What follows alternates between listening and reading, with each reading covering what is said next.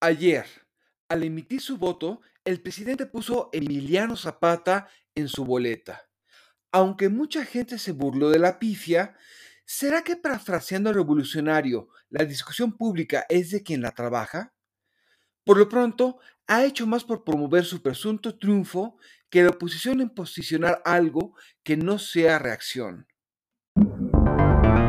Realpolitik 101. Comentario político rápido, fresco y de coyuntura con Fernando Duorak.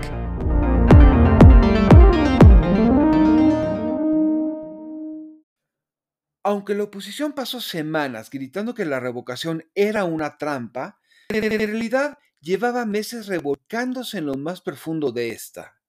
A decir verdad, llegamos aquí por una larga serie de errores y omisiones. Por décadas, evitamos hablar sobre la democracia participativa, sus alcances, riesgos y limitaciones, de tal forma que mucha gente la consideró una panacea. Tampoco reclamamos cuando políticos como López Obrador y Enrique Alfaro hicieron consultas hechizas cuando fueron respectivamente jefe de gobierno del Distrito Federal y edil primero de Tlajomulco y luego de Guadalajara. Cuando la propuso el gobierno, la oposición fue tan omisa que el diseño se parece más al modelo latinoamericano, hecho para legitimar gobernantes, que el estadounidense, el cual se usa solo para casos excepcionales. De ahí, el presidente dominó la discusión.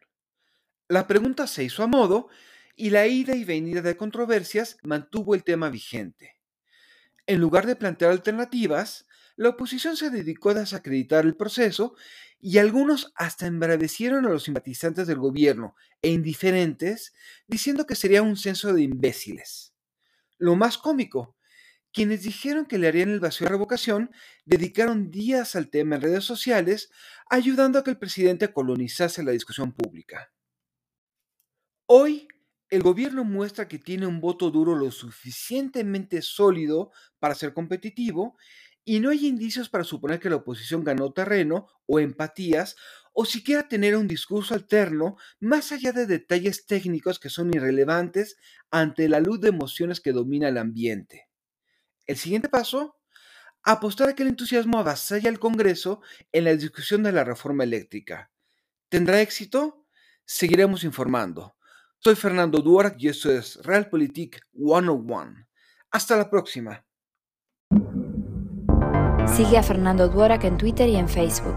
Visita fernandoduorak.com para más información y análisis político.